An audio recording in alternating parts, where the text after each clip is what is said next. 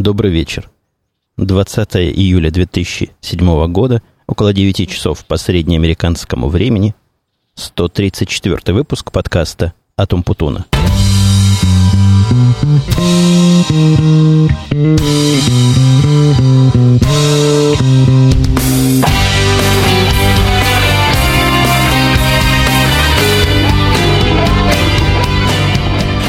Слышите, там на заднем плане чирикает кто-то, это совершенно не то, что вы подумали. я так себе прикидываю, что вам вполне могло прийти в голову, что я опять тут над вами экспериментирую и пытаюсь вам как-то запудрить мозги, поставив в фон какие-то птички и какие-то леса. На самом деле все это совсем не так. Я сегодня записываю уже второй подкаст подряд. Вот в таком вот, ну, относительно удаленном режиме. То есть я от дома территориально не очень отдален. Я его вижу тут от меня метрах, наверное, в 10-15 сижу в конце двора, в одном из углов двора, и записываю это дело в полевых, в дворовых условиях.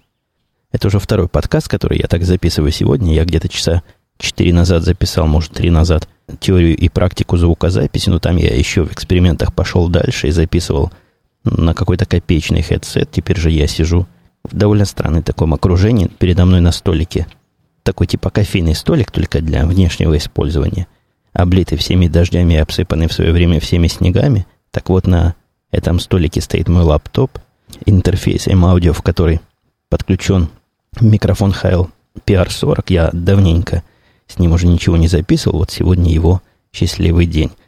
И если вы зададите мне вопрос, вполне адекватный и понятный, а зачем я, собственно, всеми этими глупостями занимаюсь, почему бы не сидеть в тихой студии, где все проверено, где масса всякой аппаратуры между мной и компьютером, которая не ухудшает точно уж качество, а наверняка его улучшает и делает жизнь мою как записывателя более простой, а вашу как слушателя более приятной. И я отвечу так, просто захотелось. Я сел в студии, то есть в офисе в своем, в том месте, где я работаю, как-то мне уже там сидеть противно. То есть целый день просидевший, не отходя от станка, а последнюю неделю я вообще тут работал немало работал. Надо было к концу этой недели завершить этап проекта и поставить его на один из серверов. Я свою часть успел сделать, но поставщики сервера немножко задержались, поэтому я только в понедельник эту часть сдам. Но, в принципе, это в пределах погрешности математической, так что можно условно сказать, что я успел все это сделать и никого никак не задержал, чему крайне рад, но вот некая усталость накопилась, видимо, от того, что, сидя в этих четырех стенах, и глядя в монитор. Хотя я не могу сказать, что я от своей работы уж так уж сильно вот стою, но вот иногда накатывает, и больше к нему подходить, к этому железному другу, как говорит моя жена, не хочется. Ну, такой вот выход я нашел, о чем вам уже три минуты рассказываю. Надеюсь, отнесетесь вы к этому делу с пониманием, не будете очень ругаться и рассказывать, как раньше звучало прекрасно, а теперь какие-то птицы и жабы в ненужные места квакают или чирикают. Прежде всего, я хотел поделиться с вами совершенно удивительной статистикой, которую я обнаружил сам для себя. Мои слушатели моих старых подкастов, по-моему, даже в этом подкасте я как-то давал рекомендацию про статистику не рассказывать, и в теории и практику звукозаписи тоже не раз говорил, что делиться с слушателями статистикой – это дело неблагодарное и вызывающее со стороны ну, некоторое удивление, то есть чего это тебе какие-то циферки рассказывают. Но на этот раз я отойду от своего собственного правила и скажу вам, что – Липсин мне посчитал больше, чем 300 тысяч уникальных загрузок за все время, пока я там нахожусь. Это не все подкасты э, вот эти еженедельные. Есть там несколько и подкастов радио Ти, но в то же время цифра это примерно так сбалансирована, потому что выкладывать туда начал подкасты где-то с выпуска 30-го, 35-го, так что условно можно считать 300 тысяч подкастов еженедельных от меня были загружены уникальное количество раз – ну, казалось бы, 300 тысяч. Число, конечно, крутое, но вот если это 300 тысяч, например, умножить на среднюю продолжительность каждого шоу 40 минут, то мы получим с вами ни много ни мало 200 тысяч часов. Переведя это в дни, получим более 8 тысяч дней, а переведя в года, получается совершенно не укладывающая ни в какой мозг цифра 22 года. Это означает, что я на 22 года вещал в ушах различных людей. Вы представляете, какой это какая-то странная странность. Я даже не знаю пока, как это для себя интерпретировать и вообще означает ли эта цифра что-то. Но цифра, согласитесь, красивая и хорошая. Вот в вышине где-то самолет пролетает. Как-то, когда просто так сидишь без наушников и не записываешь, все эти посторонние шумы фильтруются головой, а теперь просто в уши лезут. И наблюдаешь через уши. Такие у меня наблюдательные органы, что вокруг происходит совершенно где-то далеко еще усилено усилителя моего микрофона. Следующая тема, которая даже не тема, а продолжение этого рассказа, который я вот так вот с места в коре циферками начал, тоже немножко цифровая, я два раза, то есть два это как раз эта самая цифра, я второй раз за эту неделю сгонял на работу. Первый раз я уже не помню, зачем я ездил. Это был мой регулярный обычный день, вторник. Я сейчас по вторникам стараюсь там бывать. А второй раз был совершенно спонтанный. Ну, такая маленькая предыстория, любопытная этого всего события. У нас в свое время была я, мои старые слушатели, проверенные, знают, что у нас во Флориде есть часть нашей конторы, и здесь, в Чикаго, большая часть. Так вот, во Флориде была часть конторы, которая работала сама по себе.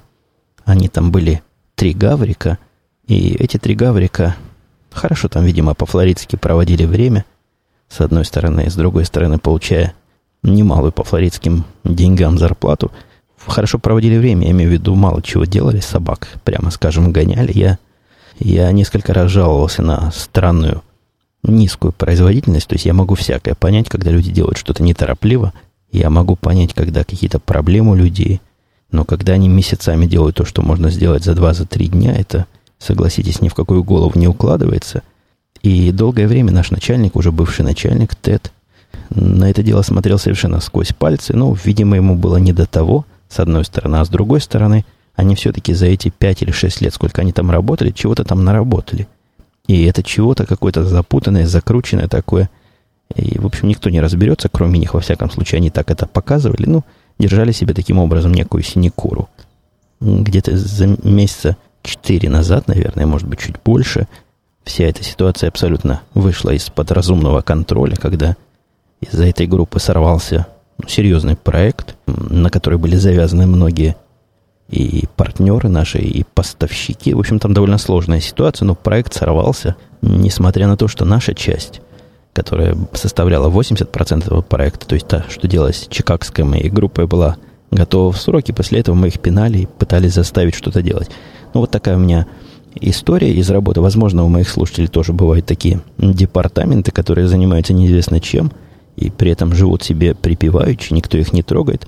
Перешло это всяческие пределы, повторюсь. И Тед решился на реорганизацию этого подразделения. Прежде всего, мне предложил отдать их, этих всех бездельников, на что я сказал, нет, давай, говорю, мы их разгоним, так аккуратненько сказал, и наберем новых, ну, лучше здесь, в Чикаго, чем во Флориде, чтобы я мог с ними плотнее работать, а с этими бездельниками я уж не хочу связываться, а они из-за года такой расслабленной работы уже от работы, собственно, и отвыкли. Тед, как человек сердобольный, видимо, повыгонять их то ли пожалел, то ли не решился, да и тогда, как я сейчас понимаю, он уже держал в голове свой план отхода а, из нашей компании и разваливать буквально весь этот отдел ну, при, путем выгона, хотя, на мой взгляд, это вполне здоровое было бы решение, он не стал. А вместо этого предложил еще одному работнику, который совершенно случайно оказался во Флориде, но его жена туда переехала по работе, у нас тут был Пол, мы с ним вместе долго работали, Пол даже когда-то работал подо мной, но потом наши пути разошлись. Это было не очень а, такое уж серьезное организационное изменение. Он у меня, он и в рамках меня был некая независимая единица, которая напрямую с кастомер-саппортом общался и с кастомерами. И решение выделить его в отдельную такую группку, он, да, еще пара программистов на поддержке продуктов мне всегда радовало и снимала с меня кучу совершенно ненужной ответственности, да причем такой ответственности, где я чего-то физически сделать не могу, кроме как на работников гаркнуть и попытаться их заставить какие-то действия воспринять. Я такие ситуации не очень люблю. Я люблю руководить в тех областях, где я хоть что-то могу сам сделать, в случае чего. Ну, или на худой конец имею полное представление, чего же там делается в техническом смысле. Короче говоря, выделился наш пол в отдельное такое подразделение и с радостью согласился по глупости своей бестолковой забрать этих бездельников под свое крыло – с тех пор он мучается. Я ему честно сразу предупредил, говорю, Пол, не бери на себя это дело. Плохо будет, поверь мне. Есть тут такая тенденция у программистов более-менее продвинутых и таких сеньорских уровней. Программисты должны, значит, по общественному мнению становиться начальниками, иначе что это за программисты такие, которые программируют, программируют, а начальниками не становятся. Видимо, Полу казалось мало. Два подчиненных, ему захотелось больше, взял он к себе под крылышко этих трех, и с тех пор плакал горючими крокодиловыми слезами, каждый раз рассказывая мне, как жизнь его тяжела стала, и вместо работы, вместо руководения проектами, э, руководства проектами, вместо разработки кода, он тоже такой играющий тренер типа меня, то есть он любит сам пописать чего-то и любит заниматься всякими бизнес-вещами, то есть реализация этой самой бизнес-логики. Так вот, он все эти месяцы в основном занимался тем, что ублажал этих бездельников, чтобы они от него не ушли, потому что ресурс этот, с его точки зрения, в его подчинении, и он должен им эффективно руководить. А тут нам подвалил еще один проект. Проект тоже завязанный, и на них тоже, на эту группу мы опять же, как обычно, по традиции сделали свои 80%, и сидели, как дураки, ждали у моря погоды, пока бездельники чего-нибудь наваяют. Я Полу прямо сказал, говорю, Пол, это работать не будет. Еще когда мы начинали, когда это было не очень понятно. Но есть вот такой, я у многих замечал, вот не учатся на своих ошибках и с каким-то большим оптимизмом смотрят в будущее. Он тоже считал, что если он их обложит и будет гладить по шерстке, они станут работать просто как стахановцы. Ничего этого, конечно, не произошло. Э, к сроку сдачи первого этапа, это было 15 и... Нет, даже это было не 15, не 15 июля, это было 1 июля, уже больше, чем две недели назад, они показали какую-то такую срамату ходячую, которая настолько далека от результата, как... Ну, что даже странно, как это можно показывать, ну, хотя с третьей стороны, если показывать-то больше нечего, а чего-то показать требует, что еще сделать. В общем, позвонил мне Пол вчера по пути сюда, в Чикаго, и, обливая мою грудь слезами, орошая буквально жилетку и манжетку, все на свете, попросил какого-то гениального решения, что с этим делать и как быть. Я ему предложил отдать весь этот проект мне, но опять же, я беру проект, но не беру бездельников, и будет он под моей ответственностью, я его доведу до ума своими силами, да, и силами э, внешних варягов, которые, помните, я рассказывал, есть у нас варяги снаружи, которых можно призывать из Индии – так вот, теперь в мою зону ответственности и еще и полный цикл жизни этого продукта прибавится. Что же будет делать пол с бездельниками, я не знаю, но это уже и не моя проблема. Мне интересно, чтобы продукт, который мои орлы писали, свою часть написали, и теперь вопрошают меня, что же дальше, почему это никто не использует, наконец-то был завершен и вышел свет. Это хорошо не только с точки зрения прибыли, которую компания получит, это как бы дело такое немножко виртуальное для нас, хотя, конечно, влияет и на всех на нас. И чего скрывать, приятно, когда тебя на всяких совещаниях хвалят и ставят в пример другим. Нас, как правило, хвалят. То есть нас не ругали никогда, но почти на всех совещаниях мы считаемся группой, показывающей большие и активные такие результаты, сильно выше среднего. Если там в среднем у них был рост то ли 7, то ли 8 процентов, то у нас этот рост двузначными цифрами означается, и это какое-то большое достижение по нашим корпоративным стандартам. Мне, повторюсь еще раз, гораздо важнее, чтобы мои программисты себя чувствовали в пределе и чувствовали, как было в свое время на э, зданиях в Советском Союзе написано «Мой труд вливается в труд моей республики». Вот чтобы у них не возникало впечатления, что работают они впустую. Вот для этого как раз я вчера ездил на работу и по, с полом всю эту историю, которую я вам так долго и длинно расслабленно рассказал, мы с ним обсудили по-всякому, обсосали все моменты, передачи, все, всю технику этого дела. Думаю, думаю, справимся мы с этим вопросом, решим. Там, собственно, и писать-то особо нечего. Мне так каждой неделе за две напишем все, что эти гаврики писали последние шесть месяцев. Но разве что Пол озадачился теперь политическими вопросами. А как он сообщит, а как он то, а как он все. Какой-то он, в смысле, руководство не очень продвинутый человек.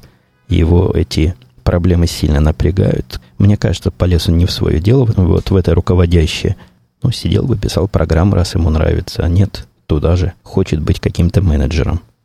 Индийские наши работники, вот эти удаленные, которых я теперь к себе под свое крылышко взял, тоже странная такая, там организация подразделения из четырех человек. Во-первых, там есть какая-то девчонка со странным именем, не помню каким, но вы знаете индийские имена, вы говорите это – без пол-литра не произнести, а с пол-литра произнести еще меньше шансов. Так вот, она считается там очень крутой. Я не знаю, насколько она крута, мы с ней не работали, но вот нам ее подали как то ли восходящую, то ли заходящую, в общем, какую-то звезду. ихнего девелопмента. И то, что ее нам отдали, это считается каким-то достижением, э, даже не достижением, а показанием того, как, с какой важностью относятся к нашим задачам. Вот такую, значит, не всем отдают. Мне так ее подали. Кроме нее есть какой-то совершенно фанатичный дизайнер интерфейсов, который рисует кнопочки, всякие стили для веба. Но он фанатичный в том смысле, что, говорят, если он упрется в какой-то своей графической концепции, то с ним надо ругаться и стучать ногами по столу, чтобы заставить его делать то, что ты считаешь нужным. Но мне кажется, такой фанатизм в смысле творческом он хорош и позволит найти какие-то компромиссы, которые, с одной стороны, удачны с точки зрения кнопочек и интерфейсов, а с другой стороны, вполне функциональны и делаемы с технической точки зрения. И над этими двумя работниками есть ровно два начальника. То есть у них соотношение начальников и работников один к одному. Вот в этой группе, которая теперь моя удаленная группа, есть там некий начальник. Опять же, все имена чудовищные, хотя они их сокращают двумя буквами. Например, там один работник, его зовут Пикей. Вот прямо такое имя, Пикей. Как хотите, так и называйте. Так вот, этот самый Пикей, это начальник над этими двумя гавриками. Но какой-то он не очень прямой начальник, то есть такое впечатление, что он project менеджер руководитель проекта, он пишет всю документацию, обеспечивает нам связи, если нам надо, с другими группами. А вот еще четвертый человек, это их настоящий начальник, которому вся эта бригада как-то отчитывается. И с этим начальником мы раз в неделю проводим совещание. Явно у меня ощущение, что и в Индии тоже бюрократии немало – не меньше, чем у нас. Вот зачем вот этот четвертый, с которым мы беседуем, он вообще не в курсе дела, и технически он не очень понимает, о чем мы говорим, но каждую неделю мы теперь будем с ним собираться, общаться, тратить на это час, наверное, нашего драгоценного времени. Но вот так вот положено. Он должен следить за прогрессом своих удаленных работников. Но вот отходя немножко от рабочей темы совсем, вот в такую бытовую, у нас заасфальтировали улицу, по которой я езжу. Вот эта улица наша Лумис, на которой стоит наш дом, она довольно такая настоящая улица, хотя висят знаки 25 миль в час, то есть люди, где рядом живут, там быстро ездить нельзя. Но улица нормальная, две полосы, разделенная, широкая улица. Ее разобрали, чуть ли не на медне разобрали, для того, чтобы, по-моему, какие-то коммуникации там провести. У меня была тайная надежда – покрасоваться со своим умением обижать открытые люки. Ее так разобрали, что в середине дороги оказались люки какие-то открытые, такие странноватые, меньше, чем те люки, к которым я привык. Я почему-то думал, что размеры люков стандартные во всем мире, а нет. Здесь они на вид немножко меньше. Не удалось мне вокруг них пообижать, люки прикрыли такими специальными знаками, такими стайками, светящимися и в ночи, и, и днем. И, в общем, хочешь не хочешь, обижать их приходилось. Проводили они эти коммуникации, наверное, неделю, чего-то там мужики каждый день долбали, копали, не знаю, чем они там занимались. Ни вода, ни свет от этого не, не страдали, но улица была с содранным полностью асфальтом, они, видимо, для этого, для того, чтобы к люкам долезть, надо было содрать весь верхний слой грунта. А вот как они настелили асфальт, меня поразило оперативностью. Я выехал буквально в магазин с женой, куда-то в дальние магазины, и улица была совершенно голая – Приехав через два часа, ну, может быть, самое больше через три часа, я обнаружил улицу, залитую новым асфальтом и уже размеченную красочкой, совершенно новенькая, как только что из-под катка вылезла. Как они так быстро ее заасфальтировали, как они это делают, я не знаю. На моей памяти асфальтирование улицы это какие-то мужики с лопатами, которые этот самый асфальт или там смолу какую-то еще размазывают, потом какие-то катки явно не быстро это дело закатывают. Тут же, похоже, это делается более технологично, хотя вот сам момент превращения дороги без асфальта в дорогу с асфальтом я, к сожалению, упустил. Но в следующий раз обязательно подсмотрю, каким образом это делается. Просто меня технические подробности процесса интересуют. Может, кто знает, как это, как так быстро, как за два часа можно заасфальтировать улицу длиной в километр. Пусть со мной поделится. Если уж я уличных тем начал касаться, у нас в этой области есть две таких забавности и интересности. Во-первых, эта неделя – по-моему, даже и этой прошедшей, объявленной неделями наружной торговли. Я такого явления раньше не видел, хотя жена утверждает, что каждый год бывает неделя-две в году, когда все магазины выносят ну, чуть ли не большую часть своих товаров на улицы, перегораживая там огромные куски территории, и даже некоторые выходя на дорогу, то есть там часть дороги отгородили, машины по ней ездят очень плохо – в объезд в основном ездят, а вот магазины вылезли на улицу. И тут же на улице стоят продавцы, и тут же они людей окучивают, проходящих по тротуарам. такое мероприятие, к которому весь город присоединился, во всяком случае, весь центр нашей деревни вот этим странным способом торговли и занимается. А еще из таких уличных событий тоже сегодня у нас, вы, наверное, в курсе, возможно, некоторые из вас в курсе, что сегодня большой день, выход очередной книги Гарри Поттера. Я бы об этом и знать не знал. Я Гарри Поттер вообще, ну, не то что параллелен. Мы с ним не в параллельных мирах, а даже где-то в перпендикулярных находимся, но пересекаемся явно не в этой реальности. Э, хотя с Гарри, Гарри Поттер это какие-то этапы большого пути. Можно по тому, на каком языке мои дети Гарри Поттера читали, отследить всю историю моих мировых передвижений. Вот мой мальчик, я помню, читал давным-давно, когда, по-моему, только еще первый вышел Гарри Поттера на иврите в Израиле. Вот этот шум, кстати, на заднем плане, если слышно, это поезд проезжает. Так вот, после того, как мы приехали в Америку, он какого-то очередного Гарри Поттера читал на английском языке. И, судя по всему, дочка тоже будет читать на английском языке Гарри Поттера. Но если уж мы куда-нибудь на Луну или на Марс не переедем, а там какой языке даже и не знаю. Я и в прошлый раз рассказывал, когда выходил прошлый Гарри Поттер, что выход казалось бы, книжки, не самой, наверное, гениальной, хотя мне трудно судить, я ее не читал, может быть, там какие-то глубины и какие-то интересы есть мне непонятные. Так вот, вокруг выхода этой книги здесь целое событие происходит. Начали ее продавать за, по-моему, 12 часов до официального начала продаж. А официально она начинает продаваться то ли в Америке, то ли во всем мире сегодня в 12 часов ночи.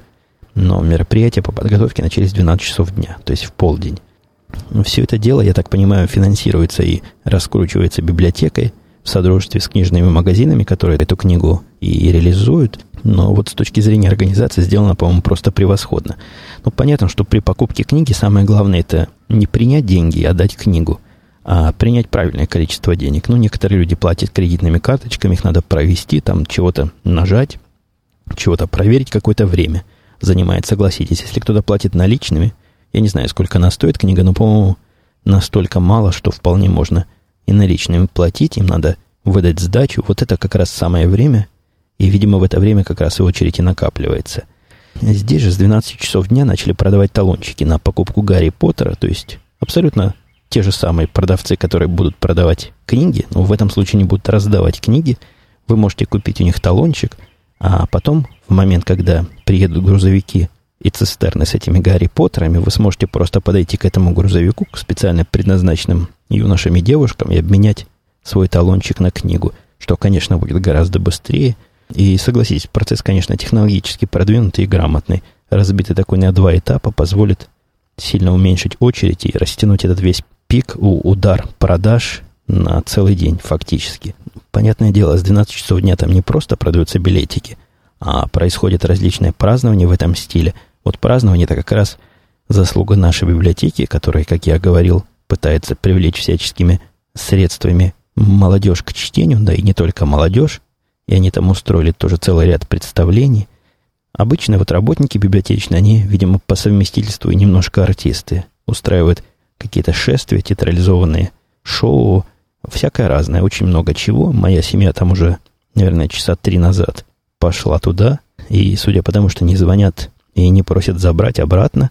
Все им интересно, хотя Гарри Поттер им сто лет не нужен, но вот в такой активити им поучаствовать приятно.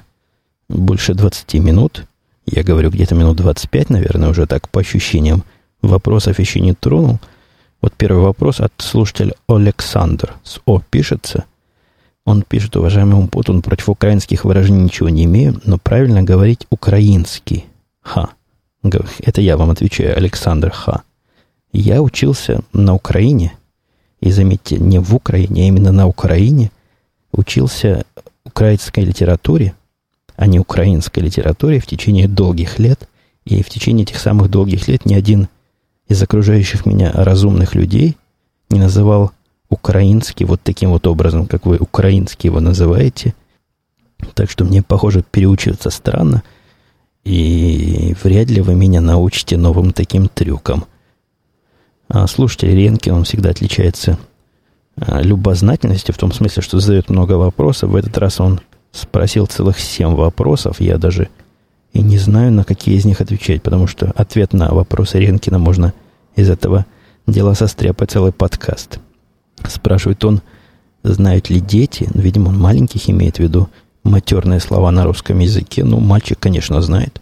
А девочка, ну, ей 6 лет, откуда ей знать? Она в, в такой босиковой, босиковатой русской среде не общается. Мы между собой матом тоже не разговариваем. По-моему, не очень она знает, но мне не кажется, что это свидетельствует о ее маленьком словарном запасе. Вот как раз у соседей через забор от меня прибежала мелкая собачка, которая лает так противно, что ее вот этими самыми неприличными словами и хочется как-нибудь назвать. Далее Ренкин, тут у него много вопросов, и не, у некоторых вопросы на подвопросы поделены. Не буду я все отвечать, на них все освещать. Он спрашивает, какая в процентном соотношении. Вообще он сложно очень мысль строит, и вопрос... Я столкнулся с тем, что многие слушатели как-то изливают какие-то уже результаты своих раздумий без пути. И вопросы такие читать сложно.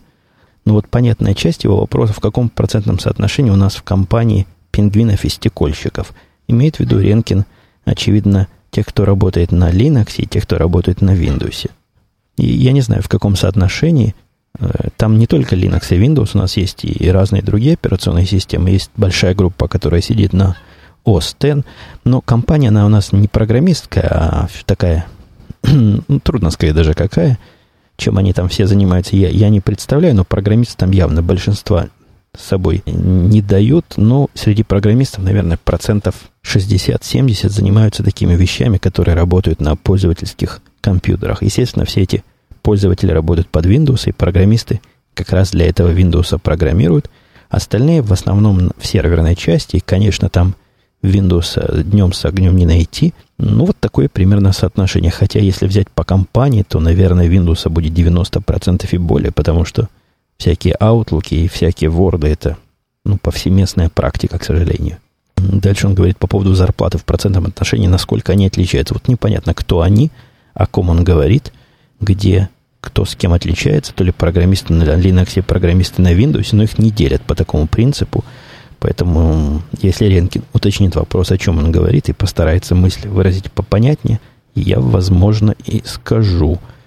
А вот еще комментарий – сам по себе комментарий, он как бы не комментарий, а вопрос мне. Подкастер воспитанный меня спрашивал, это был единственный, кто хоть как-то откликнулся на мой призыв о караоке-файлах, хоть что-то мне сказал. Он спросил, какие именно караоке нужны, такие или сяки, я ему ответил.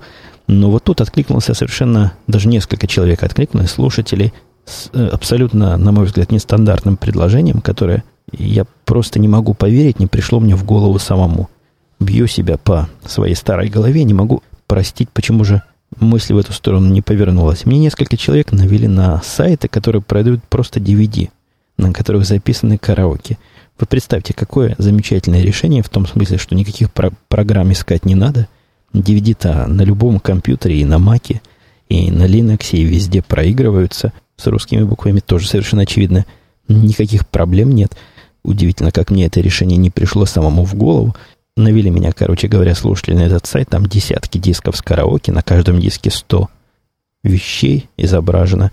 И я отдал жене ссылку, у нее глаза загорелись. Сначала она сказала «хочу все». После того, как посчитала, прослезилась, там каждый диск 19 долларов стоит, умножьте это на те 80 дисков. В общем, сидит она теперь, выбирает, на что ее душа смотрит и в какую сторону ее уши повернуты – даст мне список вскоре и слезет с меня с требованиями, уже слезла практически с требованиями. Дай караоке, да дай караоке. Замечательная идея. Все, кто посоветовал, навел меня на мысль DVD с караоками, огромное человеческое спасибо. Вот несомненная польза ведения подкастов. Такие нестандартные ответы для своих даже самых странных вопросов вы можете получить. Слушатель Энди говорит, а может Анди он себя называет – Э, здравствуйте, я только недавно начал слушать подкасты, прослушал половину подкастов, начал слушать и этот. Нравится, ну, хорошо, что нравится, спасибо, говорит Анди, пожалуйста, я отвечаю. А вот вопрос, который он задает, и вопрос не один, он такой спрашивает, или в этой же области. Вы нигде не выкладываете, а может, собираетесь выложить треки, звучащие в конце ваших подкастов? Хочу сказать, что подбор песен отличный, сами треки очень нравятся, но искать их по одному очень долго и не очень просто – я думаю, пишет Энди, что и другие ваши слушатели были бы безмерно вам благодарны, если бы могли скачать архив с этими музыкальными композициями. Тут вопрос не такой простой. Во-первых, я уже говорил, где их беру. Там дальше был вопрос, а где вы их берете? Кто это спрашивал? Майкл Васильев тоже спрашивал, где я беру музыку. Я музыку беру в одном месте. Если вы напишете в Google PodSafe Music Network, то первая же ссылка как раз на это место и приведет. Я по этой лицензии, по которой эту музыку оттуда беру, не имею права распространять как музыку, то есть я не могу выложить эти файлы для свободного использования и для вашего удовольствия, чтобы вы могли загрузить. Единственное, что я могу сделать, я совершенно официально могу записать подкаст, который будет состоять исключительно из этих композиций, куда-нибудь его выложить. Мне кажется, выкладывать его в основную ленту, то есть ту, которую подписчики вот этого подкаста, через которую они получают свои шоу, было бы неправильно и, наверное, не, немножко несправедливо для тех, кого эта музыка не интересует. Я пока даже не представляю, куда его так выложить. Может, в расширение подкаста от меня выложу. Посмотрим. А, если у вас тоже есть мысли в эту сторону, дайте знать. А может, вы считаете, что стоит и в эту выложить? Не знаю, не знаю. Подумаем, короче говоря. Еще одна серия вопросов по поводу, комментариев по поводу аудиокниг. Мне тут все в один голос говорили, что я не прав насчет аудиокниг. Например, АС-9, это был комментарий на Хабре, говорит, что я не прав. Ну, может быть, я и не прав, но чем я не прав, он объясняет, объясняет тем, что хороших русскоязычных аудиокниг очень много, только это не имеет никакого отношения к русскому подкастингу. Читают их люди, пишет АС-9, которые как минимум умеют это делать, иногда даже известные актеры. Дальше он давал различные ссылки, где это можно посмотреть, приводил примеры. Я ему пытался ответить, что я не совсем, в общем-то, о том говорил. Я говорил о таком определенном подкастерском жанре чтения книг, и слушатель АС9 говорит, что приличная аудиокнига требует куда больших вложений, чем приличный подкаст. Все-таки многочасовое чтение, ему видится скорее в виде работы, вряд ли у кого-то есть такое регулярное хобби. Ну, здесь вообще есть несколько у меня возражений. Во-первых, ну, не факт, что чтение художественное – это более высокий вид жанра или более тяжелый вид жанра, хотя, возможно, по времени оно занимает много, но я вовсе не имел в виду, что книги эти должны быть такие огромные. Вовсе не обязательно зачитывать огромные книги. У каждого из нас, ну, кто умеет читать и кто много или как минимум хоть что-то читал, есть какие-то любимые произведения, которые вполне можно уложиться чтением в 20, 25, 30 минут. Не надо читать романы многотомные, мне кажется, в подкасте. Но озвучивать какие-то любимые рассказы, вот, вот в эту сторону я как раз видел направление и непаханность того самого подкастерского поля. И мне все еще кажется, что несмотря на то, что есть эти самые аудиокниги, которые, на мой взгляд, выкладываются в абсолютно чудовищном формате, много мелких файлов, и я не знаю, как люди этим пользуются. Я, я как-то пытался в iPod эти файлы загонять, и среди них прыгать трудно. Зачем это сделали так, а не сделали иначе, я не очень понимаю. Хотя я знаю, что их можно вместе соединить, и там и части сделать, и настоящую аудиокнигу, но вот они в не очень удобном виде, с одной стороны. С другой стороны, их надо искать. То есть идешь куда-то на сайт, занимаешься этой работой. Мне бы хотелось, чтобы кто-то, кто умеет это делать, или группа людей, которые умеют это делать, выкладывали в подкасте, в подкаст-ленте как раз то, что им нравится, и то, что они любят, и то, что, возможно, и мне понравится. Я бы на это дело послухивал. И последний на сегодня вопрос был от Алексея. Алексей спрашивает, тоже сложно довольно выражает свою мысль, но вы сейчас поймете, что имею в виду. Женя пишет, Алексей, интересен вопрос. Нужен ли конкурент Arpo.ru? Очень хотел знать свое мнение, твое мнение, то есть мое мнение, поскольку сейчас монополия Стрельникова присутствует. Я думаю, что надо сделать ресурс корпоративный по рекламе, который принесет переводы подкастов на русский язык с других источников. Так, я на этом остановлюсь, попытаюсь осмыслить это предложение. Во-первых, его надо разделить на два, по-моему. То есть Алексей утверждает, что монополия Арпода и создатель этого сайта Стрельникова присутствует. Ну, трудно сказать, что это монополия, такая есть альтернативные уже сегодня источники, куда можно выкладывать подкасты. Ну, Хабр, пожалуй, самый заметный из этих альтернатив. Я где-то год назад, может быть, месяцев 7-8 назад в одном из подкастов обозревал проблему, есть ли альтернатива Арподу, есть ли жизнь за пределами Арпода. Тогда я пришел к выводу, что, в общем, никакой особой жизни за пределами и нет – и, и сейчас Арпоц остается самой большой песочницей, но монополия его называть, конечно, было бы загиб.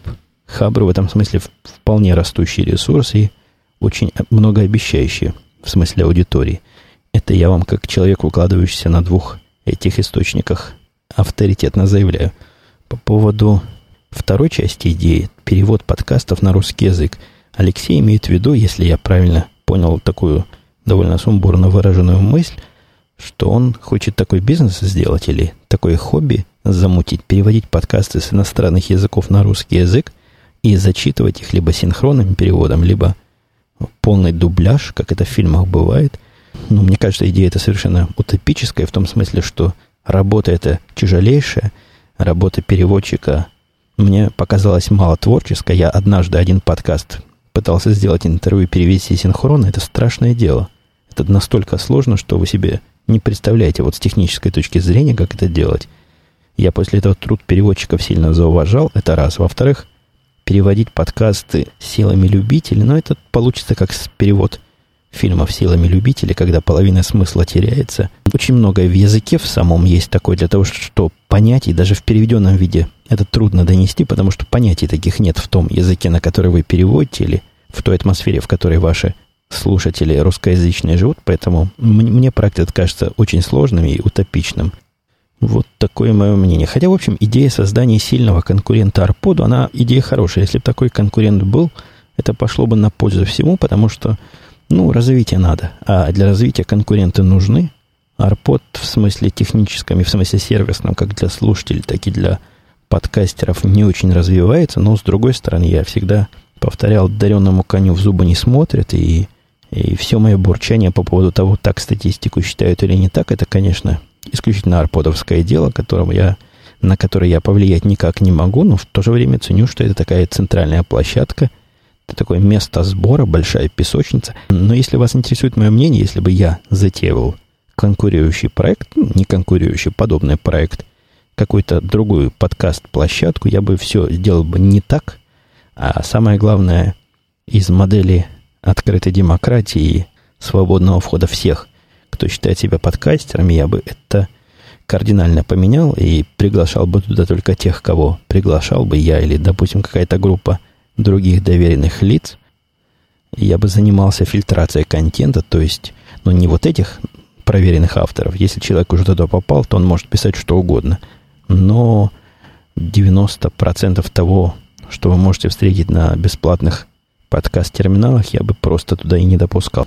Короче говоря, попытался сделать такое место, где есть подкасты, все или большинство из которых интересны лично мне и людям – близкий мне по взглядам и по духу, ну, может быть, по возрасту, не настолько молодежный терминал, как ARPod, и не настолько свободно-демократичный, как ARPod, э, хотя, возможно, более функциональный и более сервисодружелюбный, чем ARPod, и, главное, не с таким дизайном. Я смотрю на темы, какие есть. Но была у меня тема замечательная такая, о которой долго можно поговорить, но тут Дима подкасте Дима, коллега мой по подкасту «Янки после пьянки». Он посвятил этому происшествию половину своего подкаста. Я только скажу для тех, кто не слушал. Семья моя вместе с его семьей ездила на сбор того, что мы называем черникой, но в самом деле она является голубикой. Это самая синяя ягода. Так вот, это, или голубая, правильная ягода. В поездке за голубой ягодой жена Димы, ведя мою машину, была задержана полицией за превышение скорости на 45 миль в час. Дорога, по которой можно было ехать 35 миль в час, она ехала, соответственно, там почти 80. Хорошее такое нарушение, красивенькое, кругленькое. Полиция ее задержала. Оказалось, что у водителя машины нет не то что страховки, а страховка здесь является обязательной. Некая часть этой страховки ее необходимо полицейскому показывать, если вас задерживают. У нее еще и прав водительских нет. И ко всему к этому она еще пыталась выйти из машины, что полицейских всегда напрягает. Это тоже, как рассказывал мой мальчик, который сидел в машине, сразу положил руку на пистолет. Ну, хорошо, хоть не пристрелил. Хорошо, все обошлось, никого не пристрелили, никого не арестовали. Вызвали ее в суд, заплатить штраф, там 90 долларов и показать все свои права. Ну, я думаю, полицейский посмотрел на публику, сидящую в машине, а там сидела моя жена, дочка, мальчик с девочкой – да, и Димина жена, водительница, они не очень на вид криминалы большие и не очень опасные люди, чтобы их тут же арестовать. Хотя, насколько я знаю, за такое правонарушение можно вполне было бы арестовать, если были какие-то, видимо, подозрения. Пару слов буквально хотел сказать про, про свой видео- experience, так сказать, про то, что я посмотрел в последнее время. Принес мальчик на днях диск в такой странной упаковке. Оказывается, у нас возле супермаркета поставили – такой аппарат, который за доллар в день, за сутки, то бишь, дает диски прямо из прямо из своих недр. Такой полностью автономный аппарат. Масса там всяких фильмов прокат сдается. И он принес диск, называется «Змеи в самолете». Я бы так его перевел. Вот это бред. Вот знаете, я такого бреда давно не видел – мой мальчик говорит, что такой бред не могли снять случайно, и скорее это какая-то пародия чего-то на что-то. Ему он очень понравился, он его как пародию воспринял. Я его воспринял просто как полнейший и отъявленный бред, и отсутствие всякой попытки логически как-то сюжет связать и как-то объяснить одну часть и другую. Я вам рассказывать его не буду, не потому что боюсь, что вам будет неинтересно смотреть. Там смотреть-то особо нечего, там и рассказывать-то особо нечего ну, подобного безумного полета фантазии я не встречал уже давно. А вот зато порадовал меня, крайне порадовал. Я для себя, пожалуй, перевожу в этот сериал в категорию А для себя, то есть в категорию тех сериалов, которые пропускать нельзя ни в коем случае, надо смотреть много, часто, и как только они выходят, открылся, начался новый сезон, первый сезон фактически, сериала, который называется Burn Notice. Очень своеобразный сериал, снят с таким замечательным юмором и с массой интересных приколов. Я его крайне рекомендую всем любителям. Я даже не знаю, на какой тип он похож. Да нет, пожалуй, ничего такого. Это некая смесь между Псайком, не очень удачным, который, кстати, тоже новый сезон Псайка начался, Монком и еще чем-то таким, но забавнее гораздо всего этого. Хотя, конечно, Монк это Монк, и он ни в коем случае с Монком не конкурирует, но по категории он весьма силен и весьма интересен, и артисты там достойные, и сюжетные ходы развиваются в нужную сторону. Я надеюсь, что будет он жить, этот сериал, долго, и, возможно, кому-то из вас понравится. Я всячески, еще раз повторю, его рекомендую. Ну и последняя на сегодня тема, а последняя, потому что я уже тут наговорил намного, с одной стороны – а с третьей или четвертой, или даже с пятой стороны опустилась ночь.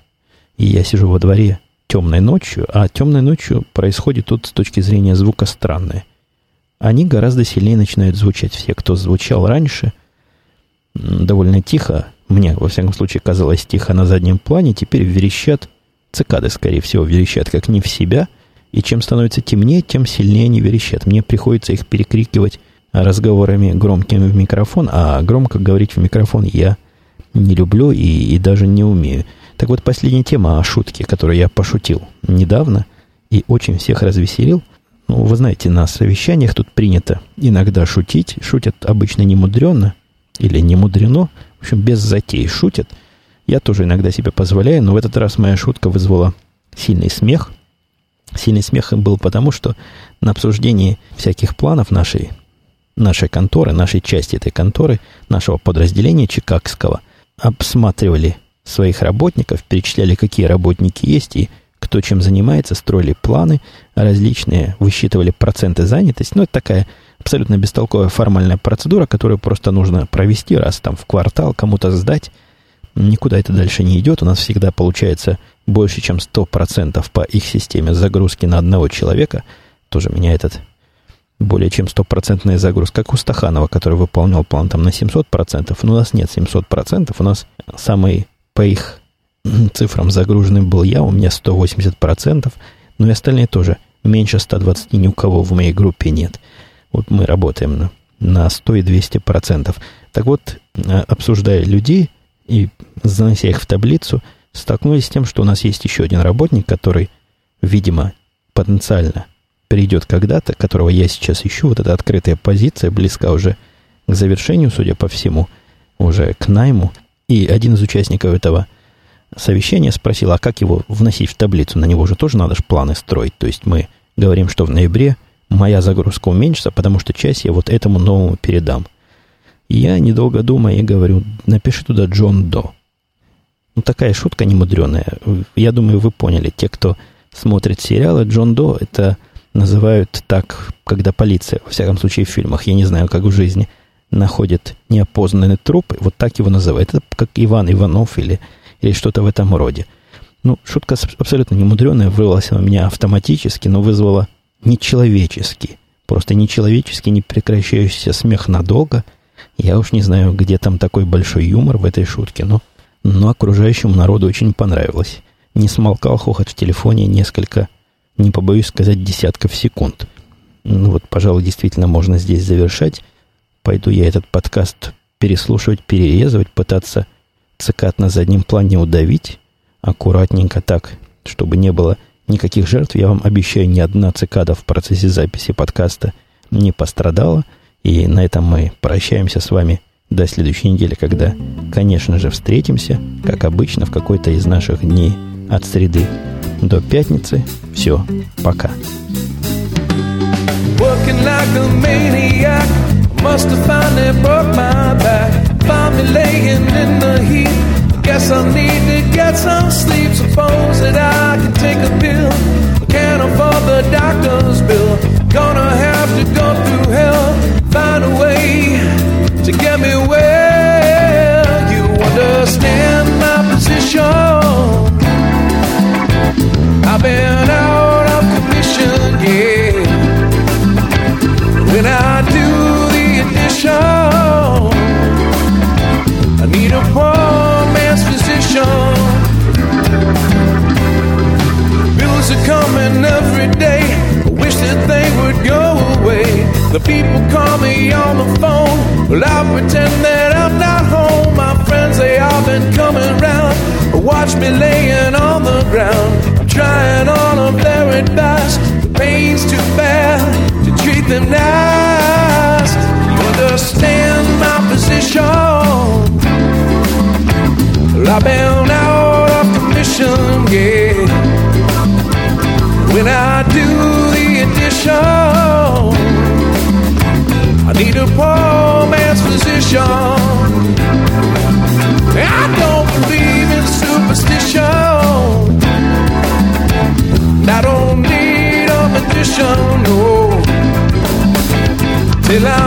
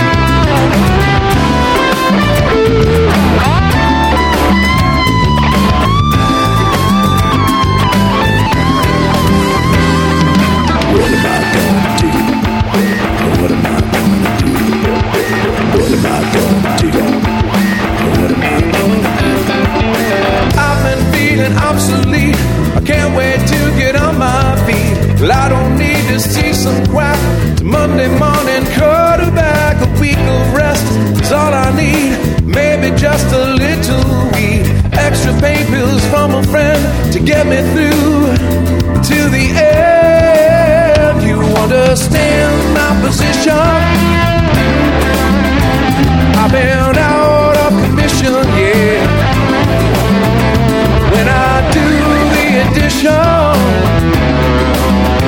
I need a poor man's physician.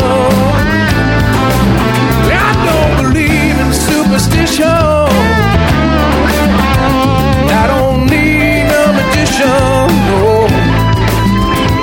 till I'm back in remission. I need a romance physician, cause I'm a poor man, yeah, yeah.